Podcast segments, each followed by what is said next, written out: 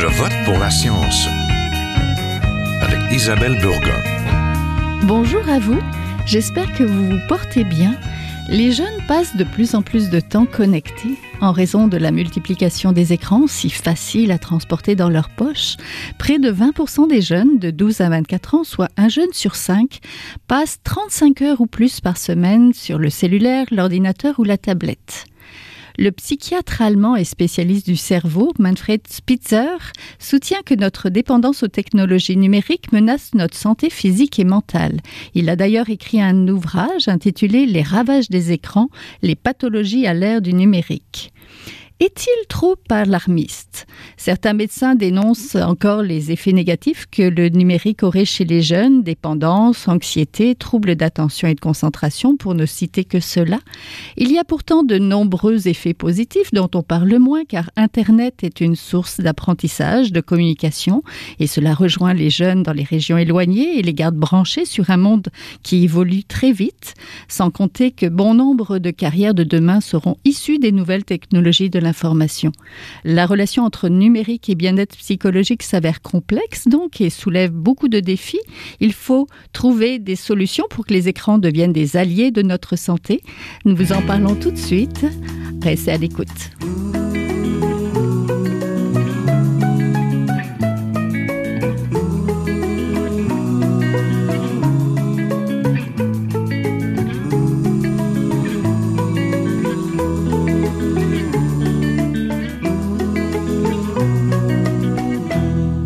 Parler de santé mentale des jeunes à l'heure du numérique, je suis en compagnie d'Emmanuel Parent, chargée de cours, doctorante en communication, responsable des communications et partenariats chez Bien-être numérique, c'est ça?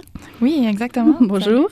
C'est un projet de sensibilisation à destination des jeunes pour qu'ils réfléchissent à la place qu'occupe le numérique dans leur vie. Donc on va en parler.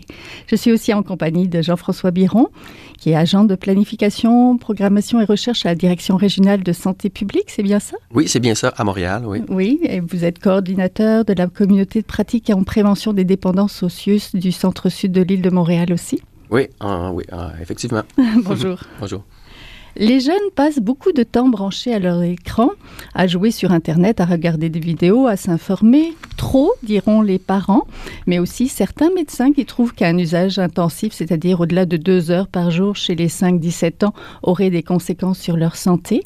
Un jeune sur trois dépasse cette limite, un seuil nuisible qui pourrait avoir des effets particulièrement sur leur santé mentale, mais sommes-nous trop alarmistes face au numérique et à la capacité des jeunes à composer? Avec, lui. Nous allons voir ça. Donc, pour commencer, au-delà des chiffres et, ou des heures, pouvez-vous nous dire peut-être quand s'inquiéter? C'est Monsieur Biron Ben, en, fait, euh, il y a différents disons, paramètres à, prendre en compte euh, dans l'inquiétude comme telle. Hein. Pour, pourquoi on s'inquiète? Euh, souvent, on, s'inquiète parce qu'on comprend mal, finalement, les usages qui sont développés d'une génération à l'autre, d'un type de personnalité à l'autre. Donc, euh, évidemment, la, première chose, c'est de comprendre qu'est-ce que les gens font. C'est vraiment l'utilisation intensive euh, qui, qui, qui, est inquiétante. C'est-à-dire qu'on peut faire beaucoup de choses avec les écrans. il y a beaucoup de bienfaits qui peuvent, beaucoup de, l'accès à, disons, à l'information. Plusieurs choses intéressantes. Même, on, peut régler des problèmes euh, avec les écrans.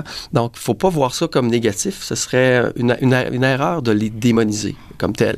Mais en, termes de seuil, c'est sûr que nous, dans, la dernière étude qu'on a vue, c'est qu'on a vu qu'à partir d'un seuil de 4 heures et plus de temps de loisir, là, ce qui est quand même beaucoup, là, il y avait vraiment un écart, des écarts importants au niveau de la santé générale. Et donc, on peut penser que là, il y a un fardeau sur l'état de santé qui est assez important. Ceci dit, il ne faut pas faire l'erreur de penser que c'est une norme qui s'applique à, chacun des individus. ça s'applique à une population, ce qui est très différent.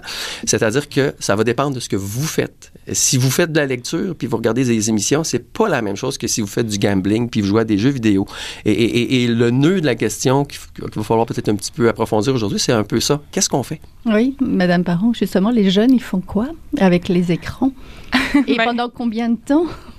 Bien, je rebondirai sur la première question qui est quand est-ce qu'il faut s'inquiéter finalement de notre usage euh, des écrans?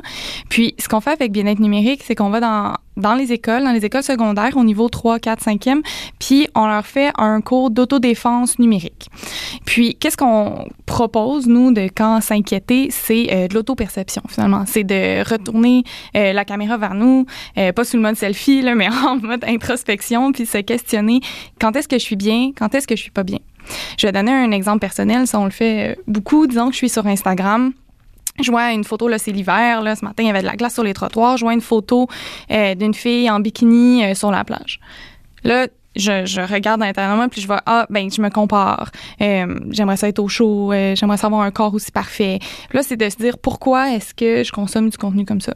Ça ça peut être aussi c'est pas nécessairement quelque chose de pathologique mais ça peut être inquiétant dans le sens où je m'impose ça le matin en déjeunant, regarder une image qui me fait pas du bien.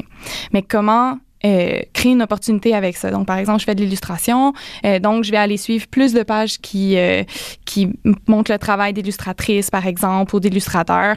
Puis pour diminuer finalement euh, l'inquiétude qui peut être générée par euh, un écran puis le transformer par quelque chose qui peut être positif. Donc nous, c'est ce qu'on propose euh, avec les jeunes de prendre conscience finalement de qu'est-ce qui les fait sentir bien ou pas bien lorsqu'ils jouent à des jeux vidéo ou qu'ils regardent un film, peu importe, puis ensuite de l'adapter selon parce que ça c'est, je veux dire, on est tous différents. On a parce que les jeunes sont multitâches. On, ne parle pas simplement d'aller sur Instagram ou sur Facebook. Ils font beaucoup de choses et beaucoup en même temps. Donc, euh, est-ce que trop d'écran, ça peut entraîner quand même des effets néfastes, Monsieur Biron? Ben, et, quoi? tout à fait. Ben, en, fait, euh, encore une fois, il faut revenir à ça dépend de qu'est-ce qu'on fait puis comment mhm. on le fait. Et puis, euh, une façon de le voir, parce qu'évidemment, on commence à regarder euh, au, euh, ultimement euh, à la cyberdépendance ou disons la dépendance comme telle. Mais ça, c'est vraiment, disons, c'est un des effets négatifs qui peut arriver, mais c'est souvent lié à, des usages particuliers. Puis dans le cas de la dépendance, en fait, l'Organisation mondiale de la santé reconnaît seulement actuellement le, la, dépendance aux jeux vidéo, le trouble de jeux vidéo. Et puis on voit aussi, parce que c'est ça, ça, ça a des, des, des disons, des, des des caractéristiques, des caractéristiques qui sont assez proches de, du gambling comme tel, c'est-à-dire que mhm. les, disons, les, crédits, euh, euh, que le, renforcement positif euh, qui, qui est dans, dans, dans, ces jeux-là euh, va, va faire que les gens vont y retourner continuellement, vont se comparer, vont perdre beaucoup de temps. Et puis c'est des jeux qui sont infiniment. En tout cas, j'irai pas trop là-dedans. Ça, c'est vraiment quand, quand ça devient comme ça peut devenir un, un, problème de dépendance. Mais sinon, plus largement, il faut plutôt regarder ça comme peut-être une habitude de vie. Hein? C'est-à-dire que euh, c'est difficile de fonctionner dans la société actuelle sans écran. En fait, c'est comme c'est pas comme manger, je dirais, ça serait un peu loin parce qu'on doit, on doit manger pour vivre comme tel et ça vient assez rapidement. si on mange pas pendant deux jours, ça commence à aller vraiment mal. Et, donc les écrans, c'est peut-être pas tout à fait ça, mais euh, on n'est pas comme dans, disons, quelque chose comme euh, euh, la cigarette, par exemple. On peut très bien mm-hmm. vivre sans consommer de cigarette. Les écrans, pour fonctionner dans notre société maintenant, les écrans sont incontournables. Hein. Donc, on peut penser d'avoir une diète numérique équilibrée. Donc, qu'est-ce qu'on mange? Hein? C'est un peu la même chose. Euh, on peut développer une pathologie en mangeant, c'est-à-dire avoir un trouble à la limite de, lié à l'alimentation parce qu'on a développé une pathologie là-dessus, ou on peut tout simplement mal manger. Mais pour le numérique, je ferai la même comparaison. On peut avoir des, mauvaises habitudes de consommation numérique. Et là, évidemment, les effets, c'est un peu que ça va jusqu'à une dépendance grave mm-hmm. que j'ai mentionné, mais sinon, ça va être évidemment le manque de sommeil est une des choses. Et, quand vous n'avez pas bien dormi, ben, votre concentration est moins bonne, vous êtes moins productif. Donc, le sommeil est un des impacts aussi euh, la mauvaise, moins bonne santé mentale et aussi si vous bougez moins, ça, peut se, reporter, euh, se, euh, répercuter sur votre condition physique également. Donc ça, ça fait partie. Mais quand on regarde chez les jeunes, on voit aussi que les, les, jeunes ont moins développé les compétences sociales ou les, les, ont moins de ressources finalement pour régler des problèmes. On parle de résolution de problèmes, de sentiment d'efficacité et tout ça. C'est ce genre de choses-là qui peuvent, en fait, que, ce que les données scientifiques nous montrent, c'est qu'il y a des impacts là-dessus. Et là, évidemment, on regarde tout le temps, est-ce que c'est la cause des écrans ou est-ce que c'est parce qu'on a déjà des problèmes qu'on va sur les écrans? Il y a des études en, ce moment qui ont commencé à avoir un lien de directionnalité, c'est-à-dire que les écrans seraient plus, voudrais peut-être pas la cause, mais nous amèneraient vers plus de, de, problèmes au niveau du développement des compétences plutôt que l'inverse. Ceci dit, c'est pas encore tout à fait clair. Oui, il y a une multiplicité d'écrans aussi, ça multiplie le temps passé devant, mais aussi ça accumule les risques. C'est la thèse du psychiatre et spécialiste du cerveau Manfred Schweitzer. Il a écrit Les ravages des écrans, les pathologies à l'ère du numérique, qui, dans son livre, il trouve que ça forme des attaques sur la motricité globale, la motricité fine, le développement de la faculté de l'empathie, le langage, les fonctions exécutives. Il trouve vraiment beaucoup de mauvais côtés aux écrans. Mais en fait, moi, je suis absolument pas en neurosciences, là, mais si je peux euh, vulgariser ce que j'ai compris du multitâche euh, puis du multi-écran, euh, ce qu'on discute avec les jeunes, souvent, un mythe qui va exister, ils nous disent ah, on est capable de faire plusieurs choses en même temps. Ah, je suis mhm. capable d'écrire à mes amis en même temps de faire mon travail, puis ça va pas changer la qualité de mon travail. C'est correct oui, ma fille me dit ça. Ben oui, il se base sur leur expérience personnelle, c'est correct. Nous, ce qu'on amène après, c'est dire, ben scientifiquement, votre cerveau, il va pas faire deux actions exactement en même temps. En fait, ce qu'il va faire, c'est qu'il va alterner super rapidement entre euh, deux tâches, par exemple. Tu vas être concentré sur ton sur la télé qui joue, puis ensuite sur ton devoir, sur la télé, sur ton devoir. Tu fais pas vraiment les deux au même moment. Là, par exemple, ils vont nous challenger parce qu'on critique, sont bons les jeunes d'un classe. Ils vont dire ouais, mais moi, je suis meilleur euh, lorsque je fais mes travaux, je suis plus concentré quand j'écoute de la musique en même temps. Mais là, tout est une question de contexte parce que c'est sûr que si on regarde scientifiquement, le fait d'écouter de la musique en faisant son devoir, ben ça fait qu'on alterne notre attention sur la musique, sur le devoir, puis ça pourrait faire qu'on est moins concentré sur euh, les travaux à faire. Mais si on est dans une maison où on travaille sur la table de la cuisine, que nos parents discutent, que euh, notre sœur écoute une émission euh, sur YouTube dans le salon, puis qu'on a plusieurs stimuli, ben c'est vrai que la musique, ben peut-être qu'elle peut t'aider à te concentrer. Donc le multi-écran, c'est de prendre conscience que ben plus il y en a, moins on est concentré sur une chose, une seule chose à la fois, puis ça peut avoir un impact sur notre performance. Mais en même temps, il y a aussi moyen de, de rendre ça euh, de rendre l'utile à l'agréable. Si vous faites un travail de, de maths puis que vous posez des questions en même temps sur un groupe euh, de, personnes dans votre classe, pour, mm-hmm. ça peut vous aider.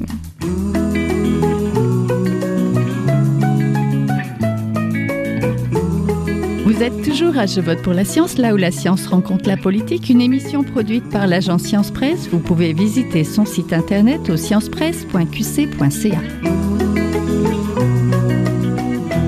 C'est difficile de dégager un lien causal direct entre la hausse des problèmes de santé mentale et les usages en hausse des écrans et des réseaux sociaux. Vous l'avez dit, Monsieur Biron. Et c'est aussi un rapport, ben justement, le, le, rapport Les téléphones intelligents et les médias sociaux, les impacts sur la santé des jeunes de la Commission de l'éthique en sciences et en technologie qui va dans ce sens-là.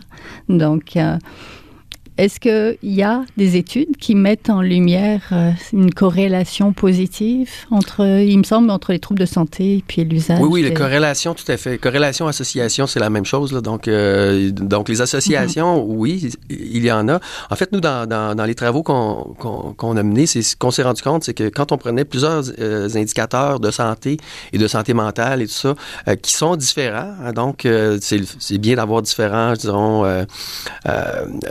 différents thermomètres pour prendre la température à ce niveau-là. Et quand on les regarde, c'est effectivement quand on regarde, mais c'est vraiment l'utilisation intensive. Hein? C'est-à-dire que les gens qui en font qui, qui, en font deux heures au moins par jour, de, on parle de temps d'écran de loisir parce que bon, c'est difficile après ça de mesurer les gens qui, qui travaillent puis de les comparer sur des écrans puis de les comparer à ceux qui c'est pas la nature de leur travail sur, sur les écrans. Donc c'est pour ça qu'on prend souvent cet indicateur-là. Mais, mais quand on voit que ça dépasse un certain seuil, c'est là qu'on voit qu'il y a un fardeau. Le fardeau ne montre pas nécessairement le lien de causalité. Mais clairement, de l'expérience, de, ce qu'on peut observer dans d'autres problématiques, quand on a une multiplicité d'indicateurs et qu'on contrôle aussi, il faut regarder qu'on on a aussi regardé à travers les groupes d'âge, euh, aussi euh, le genre, euh, le niveau de scolarité, tout ça, on a, on a contrôlé pour d'autres variables qui mm-hmm. auraient pu être disons, interférer. Et puis finalement, le lien d'association se maintient toujours. Et il se maintient dans différentes études et il se maintient à travers différents groupes d'âge. Et donc, ce que ça veut dire, c'est que ça nous démontre pas nécessairement qu'il y a un lien de cause à effet. Il ne faudrait pas aller là. Mais comme ça se reproduit sur plusieurs indicateurs, ça veut dire qu'il y a probablement un, ça pourrait aller dans les deux sens. Vous mm-hmm. comprenez? C'est que des fois, euh, on, certains chercheurs parlent de d'une spirale. C'est-à-dire que vous avez peut-être une vulnérabilité. Vous allez sur les réseaux sociaux et puis là, finalement, euh, vous vivez certains malaises et puis vous retournez pour essayer de vous comparer davantage et puis finalement, votre vulnérabilité est renforcée parce que les réseaux sociaux vont vous envoyer des notifications pour vous dire hey, tu manques telle chose.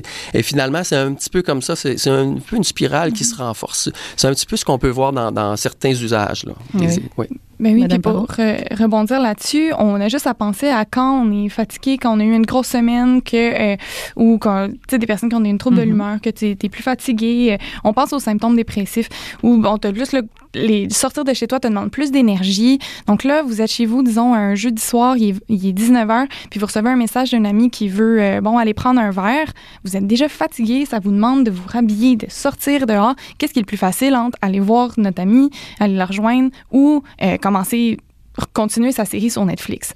C'est sûr que tu as plus le goût de rester dans ton lit euh, à écouter une émission, c'est moins c'est moins de- d'efforts, surtout quand tu files pas d'avance. Euh, le problème ensuite, c'est si à chaque fois que tu as des invitations, tu les déclines pour choisir ton écran, ben là, il commence à avoir un déséquilibre.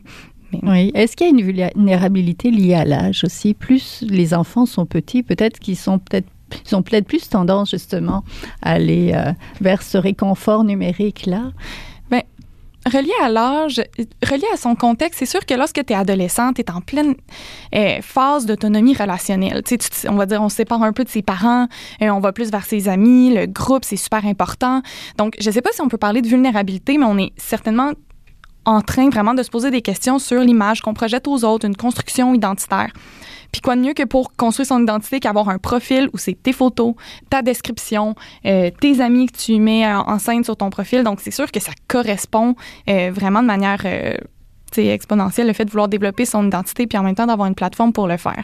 Et en plus, alors que tu veux souder, euh, solidifier tes relations euh, interpersonnelles, ben un réseau social euh, c'est là pour ça. Donc ça peut prendre une place plus importante, mais en même temps quelqu'un, un adulte plus vieux qui attache vraiment beaucoup d'importance à la validation sociale, ben peut accorder plus d'importance aux réseaux sociaux qu'un jeune de 15 ans qui, qui en serait pas là. Ben, ben, en fait, si on, regarde les enjeux de santé, si on prend un modèle, nous, on est en train de développer un modèle de l'hyperconnectivité globale. L'hyperconnectivité n'étant pas vue comme négative, mais étant vraiment comme le contexte, le phénomène social dans lequel on évolue maintenant, où les écrans sont incontournables. Ce qu'on voit, c'est que les enjeux de santé vont changer selon le, niveau de développement. Et c'est plutôt ça qu'il faut voir, c'est que de 0 à 5 ans, tu développes tes fonctions cognitives, euh, tes relations avec les autres, ta, fine motricité. Donc, c'est sûr que c'est pas les mêmes enjeux qu'un adolescent qui, lui, est plutôt dans la création de son identité ou qu'un adulte qui, lui, travaille et puis finalement va être plus vulnérable peut-être à, certains autres d'autres phénomènes. Et, les personnes qui maintenant sont moins actives, peut-être, eux, euh, ça sera pas la même, les mêmes enjeux clairement que d'un 0-5 ans. Donc, eux, ça va être Mhm. l'en- l'enjeu de continuer à être actif euh, autant cognitivement euh, que euh, physiquement. Donc, ce qu'on peut voir, en fait, pour répondre à cette question-là, c'est que les enjeux vont changer en fonction du développement de l'individu et du contexte dans lequel il, il évolue. À quel moment on peut parler de cyberdépendance? Je sais que vos travaux ont porté beaucoup sur les jeux vidéo, mais les réseaux sociaux, est-ce qu'on peut être cyber, ben, est-ce qu'on peut être dépendant des réseaux sociaux? Ben, En consommer trop Ben, p- pas si- en ce moment, il y a vraiment la, la mauvaise habitude qui, qui, qui est proche de la dépendance, comme euh, manger du sucre, hein, Ah ah. mais, mais c'est pas des dépendances cliniques. Une dépendance clinique, c'est vraiment un trouble de santé mentale où la personne va vraiment faire des gros sacrifices dans sa vie, va mettre vraiment de côté beaucoup de choses et ne sera pas capable d'arrêter. Donc, entre être dépendant au chocolat, être dépendant à son petit café, euh, versus avoir un, un réel, une dépendance clinique, c'est très, très différent. Et la dépendance clinique qui est reconnue actuellement, c'est celle de l'organisation par l'Organisation mondiale de la santé. C'est vraiment le jeu, la, la dépendance aux jeux vidéo. Et ça, c'est assez bien démontré. Et d'ailleurs, les gens qui vont dans les centres pour le traitement, c'est majoritairement ça. Ceci dit, les médias, les, technologies, l'hyperconnectivité, c'est des vases communicants. Donc, évidemment, la personne qui passe beaucoup de temps sur des jeux vidéo va peut-être suivre un influenceur de jeux vidéo sur Twitch ou sur YouTube également. Donc, c'est un peu... euh, c'est difficile vraiment d'arrêter la, Mhm. chose, mais quand on parle de, de dépendance clinique, on est en ce moment aux jeux vidéo. Pour les médias sociaux, il y a des gens qui ont vraiment de la difficulté à arrêter et tout ça, mais quand ils vont en thérapie, c'est pas la même, la fa- même façon d'aborder la problématique euh, que si c'était pour des jeux vidéo, par exemple. Donc, en ce moment, moi, je, je m'avancerai pas à vous dire oui, il y a une dépendance, mais clairement, il y a des, il y a des gens qui en consomment beaucoup et que c'est devenu une, une habitude très, très difficile à se détacher. Madame Baron, vous allez dans les classes. Est-ce que les jeunes ont conscience de ce risque-là de pouvoir être dépendants de ce qu'ils font finalement et qui leur apporte du plaisir? Ah, certainement. Sont, sont très critiques. Lorsqu'on ouvre, tu sais, nous, on arrive cours d'autodéfense numérique, on ouvre un espace pour discuter de ces questions-là, puis sont capables d'en parler. Euh, ça, c'est certain. On leur montre un mythe où on dit aujourd'hui, on vit à l'ère de la cyberdépendance. Qu'est-ce que vous en pensez? Puis là, il y a une sorte de débat qui se crée. Souvent, le premier réflexe, c'est de dire Ah oui, on est tous dépendants, euh, parce que quand on quitte euh, chez nous le matin puis qu'on n'a pas notre téléphone, c'est très stressant. Donc là, il y a cette, euh, cette relation-là avec la dépendance. Mais là, quand on leur pose des questions puis qu'on dit, ben, s'il y a une panne d'électricité en ce moment, on est stressé. Si, notre, si mon auto a brise, je suis stressé. Est-ce que ça veut dire que j'ai un problème de dépendance à mon auto, de dépendance à l'électricité? Là, ils font, ah non, mais c'est juste que c'est partout parce qu'on a nos notes. Euh, on a nos notes sur euh, les écrans, on a nos amis sur les écrans, notre famille, nos grands-parents etc. C'est là que le concept du parc connectivité euh, qui, dont Jean-François parlait qui est intéressant. Donc là, ce qu'on va dire, par exemple, c'est si vous sentez que votre utilisation des écrans prend trop de place, qu'est-ce qui va être une recommandation personnes vont parler avec les, les problèmes d'addiction, c'est la diversité des activités. Tantôt, on parlait, euh, par exemple, on parle des jeunes, là, mais tantôt, on parlait des, personnes âgées qui vont avoir moins de lecture, passer plus de temps sur les écrans. C'est de se concentrer, moi, comment je me définis comme personne. Moi, je suis une personne qui aime beaucoup la lecture, euh, qui aime la musique, euh, qui aime ses amis, par exemple. Mais je réalise que quand je pense à mon retour de l'école, je, ben, je passe, mettons, trois heures sur euh, les réseaux sociaux, puis je, lis même pas en fait. Des fois, je lis le week-end. Mais c'est dire, ben, je vais remplacer tranquillement euh, du temps que je passe devant les écrans par des activités euh, diversifiées. Donc, avant de me coucher, plutôt, bon, je peux passer un peu de temps sur mon téléphone, mais après, je le ferme puis je vais ouvrir le livre puis le lire. Donc, c'est ce genre de réorientation là qui peut être entre sais, qui peut être entreprise, qu'on peut entreprendre en tout cas, avant d'arriver à une dépendance. Mais c'est sûr que les jeunes, ils sont très critiques de, de leur consommation finalement. Oui, ben, ben, en fait, c'est la, notion d'équilibre, hein, c'est mm. ça. Puis euh, une des façons d'exprimer, parce que euh, si on parle de dépendance, euh, c'est un peu mince. Hein. On parlait tantôt plutôt de, de, de regarder ça comme, j'ai fait la, comparaison avec l'alimentation, d'avoir une diète numérique mm. équilibrée, mais on peut se questionner, parce qu'en fait, qu'est-ce que ça prend les écrans? Hein? Ça, ça prend de notre temps, ça prend peut-être de notre argent, hein, parce qu'on met beaucoup d'argent sur euh, notre jeu vidéo, sur notre bande sur passante. le téléphone, exactement, un beau euh, exactement, ou de choses qu'on fait. Et ça prend aussi des ressources cognitives. On parlait tantôt de multitasking et tout ça, mais, mais évidemment, si on, prend beaucoup d'énergie à un des euh, psychologique à un des usages, on est moins disponible pour en faire un autre. Si vous avez des, travaux scolaires à faire et que vous avez passé beaucoup de temps à jouer à des jeux vidéo, votre capacité à résoudre les, les, problèmes scolaires et tout ça va, va être moins grande. Ça, c'est on parle de, ressources qui sont limitées. Fait que la question qu'il faut se poser, c'est qu'est-ce que je fais? Quels sont mes usages? Et qui ne sont pas les mêmes que, comme moi, j'ai pas les mêmes usages qu'Émilie. Qu'Emmanuel, qu'Emmanuel non plus.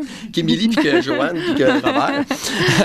et, bon, et voilà. Fait que dans le fond, euh, c'est ça. Et, donc, je me questionne sur euh, mes, usages, qu'est-ce que je fais? Et puis après ça, je me questionne sur les ressources que ça me prend. Puis là, euh, une fois que je fais un petit peu le calcul, je peux le faire. Est-ce que ces ressources-là que je consacre ils sont, ils sont pris sur, ils sont distribués également sur l'ensemble des choses que j'ai besoin pour euh, être en santé, pour assurer mon bien-être. C'est un petit peu là où on peut se questionner sans, se demander si on est dépendant. C'est est-ce que euh, les ressources que je consacre sont trop importantes et qu'il y a un déséquilibre? Ce serait une façon de l'amener sans, sans, pathologiser la chose. Oui, changer notre point de vue. Donc passons en mode solution. Comment favorise-t-on les pratiques numériques saines? Comment on peut, qu'est-ce qu'on peut faire justement pour améliorer tout ça? Peut-être, Madame Parent. Ah ben moi, je reviens tout le temps à ce que je disais au début. Finalement, c'est d'apprendre à se connaître soi-même puis d'adapter son usage en conséquence. Euh, donc la première étape, c'est euh, il y a maintenant les les, euh, les possibilités sur notre téléphone de voir son temps d'écran de voir le temps sur les iPhones, que bon les Android et tout quand on regarde ce temps d'écran-là, est-ce qu'on est à l'aise avec lui? Euh, est-ce qu'on voudrait le diminuer? Est-ce qu'on veut l'augmenter? Est-ce qu'on veut le changer sa nature? Parce qu'on peut voir, par exemple, euh, euh, disons, moi, avant, je voyais que je passais beaucoup de temps sur Instagram ça me dérangeait. Donc, euh, j'ai décidé de mettre une limite. Donc, ça peut être d'aller chercher des outils comme certaines applications parce que j'ai essayé de diminuer de moi-même, mais les applications sont tellement bonnes que je me dis, ah, je vais juste passer une heure par jour, puis finalement, je m'en rends pas compte, puis euh, bon, je, vais avoir, euh, bon, passer plus de temps que ça. Donc, tu peux aller chercher des outils qui sont des applications. Moi, je vais mettre une limite de temps, par exemple, sur certaines applications parce que c'est ce dont j'ai envie. Si on sait qu'on a qu'on veut s'entraîner beaucoup, ben là de de suivre des comptes, par exemple, qui pourraient des comptes euh, sur les réseaux sociaux qui pourraient nous inspirer. Ça peut être de télécharger une application qui va compter euh, nos pas, euh, puis qu'on va s'entraîner avec elle, une application de méditation. Bon, ça peut aller dans, beaucoup de sens. Monsieur Biron, vous êtes intéressé, vous, aux enfants de sixième année. Vous avez regardé l'association en temps d'écran et les indicateurs de santé de qualité de vie Qu'est-ce que vous pourriez leur dire à ces jeunes-là? Parce que là, on parle d'adultes ou d'adolescents qui sont capables d'aller jouer dans les applications, mais les mhm. jeunes à 12 ans, là, qu'est-ce qu'ils pourraient faire justement? Quels sont les trucs qu'ils pourraient faire qui passeraient peut-être un peu moins de temps ou qui géreraient ça un petit peu mieux en fait? Oui, ben, ben en fait, c'est ça. Quand, quand on, fait une analyse de santé publique, mhm. généralement, on, on regarde pas seulement l'individu, on regarde l'environnement dans lequel il évolue. Mhm. Et euh, c'est sûr qu'on on peut regarder évidemment les jeunes de sixième année, mais, mais globalement, euh, souvent quand on parle de prévention, on, parle à l'individu. Hein. On dit bon ben tu peux, ben, disons, diminuer les applications, les notifications que tu reçois, donc assainir ton, ton environnement numérique. Euh, c'est clair, mais il y a aussi d'autres choses. C'est qu'il y, a quand même des des, des, des, des, gens qui, qui, créent les plateformes numériques, qui créent les, les, les, les bon Facebook et, et YouTube et Netflix et tout ça. Ces gens-là, eux, mais même le, le, le, PDG de Netflix qui disait dans le fond le, le concurrent principal c'est le sommeil. Hein? Donc, vous comprenez qu'eux, dans le fond, ils sont pas dans la, la, la santé, euh, disons. fait que dans le fond, ce que je veux dire, c'est qu'il y a une réflexion sociale à faire. On peut bien donner des, des, conseils aux individus, les aider à dire, OK, réfléchissez et tout ça, mais la prévention, ça regarde aussi qu'est-ce qui est commercialisé. Et puis là, à ce moment-là, il y aura probablement une réflexion à faire sur euh, si on s'aperçoit qu'il y a des applications ou des, des produits numériques qui, qui disons, euh, déjouent les, les, mécanismes de défense, là, qui, qui, qui, qui finalement favorisent les gens qui ont certaines vulnérabilités, il faudrait peut-être regarder à, les rendre moins Hein? Donc ça, c'est une des choses. Donc agir sur le produit comme tel, c'est une des choses qui touche pas l'individu. Évidemment, les environnements. Évidemment, euh, ce qu'on voit, c'est que quand il y a des règles claires, autant dans les familles, par exemple, que dans les euh, milieux scolaires sur l'utilisation, mais ça envoie un message, ça également. Et donc, on, on peut, euh, euh, disons, réduire notre 20 d'utilisateurs de, de, excessifs d'écran en, en, travaillant également sur l'environnement, sur les, les, règles, sur les produits. Puis évidemment, on, on peut aussi, les, les, justement, travailler sur les, leurs compétences, leur capacité à bien résister. donc, le, le développement du jugement critique, par exemple. Oui. OK, mm-hmm. excusez. Puis moi, j'irais même au-delà. C'est vrai qu'on parle beaucoup de la responsabilité qui qui, est sur l'individu. Hein. On doit nous-mêmes se, bon, se discipliner, alors mm-hmm. que c'est quand même, je veux dire, des entreprises, Google, Facebook, je veux dire, qui sont des, des, grands cerveaux là, qui travaillent pour avoir notre attention. Mais il y a aussi un travail euh, au niveau de ceux qui créent le contenu. Comme par exemple la page ici, la radio, euh, des personnes qui créent le contenu, de faire euh, des contenus qui vont être plus simples au niveau de la diversité, des images qu'on envoie, au, au, niveau de la modération dans les commentaires, de supprimer par exemple les messages haineux. je veux dire, la, la responsabilité, elle est partagée par euh, beaucoup d'instances euh, diverses. Oui, c'est sûr. Ben, je vous remercie beaucoup. Vous venez de l'entendre, on était en compagnie d'Emmanuel Parent, chargée de cours, doctorante et responsable des communications et partenariats chez Bien-être numérique. On va mettre le lien sur la page, vous allez pouvoir voir ce que c'est. Et de Jean-François Biron, donc agent de planification et programmation et recherche à la Direction régionale de santé publique. Merci beaucoup. Merci. Merci. Voilà, c'est tout pour cette semaine. Je vote pour la science est une production de l'agence Science Presse avec Radio VM, à la régie Daniel Fortin, à la recherche cette semaine Jessica Bopla, à la réalisation et au micro Isabelle Burguin. Vous voulez euh, réécouter cette émission? Nous avons des rediffusions tout au long de la semaine. Vous pouvez l'écouter aussi en podcast sur le site de l'agence Science Presse. Et toujours, si vous l'avez aimé, n'hésitez pas à la partager. À la semaine prochaine. Jin Hua est un chercheur typique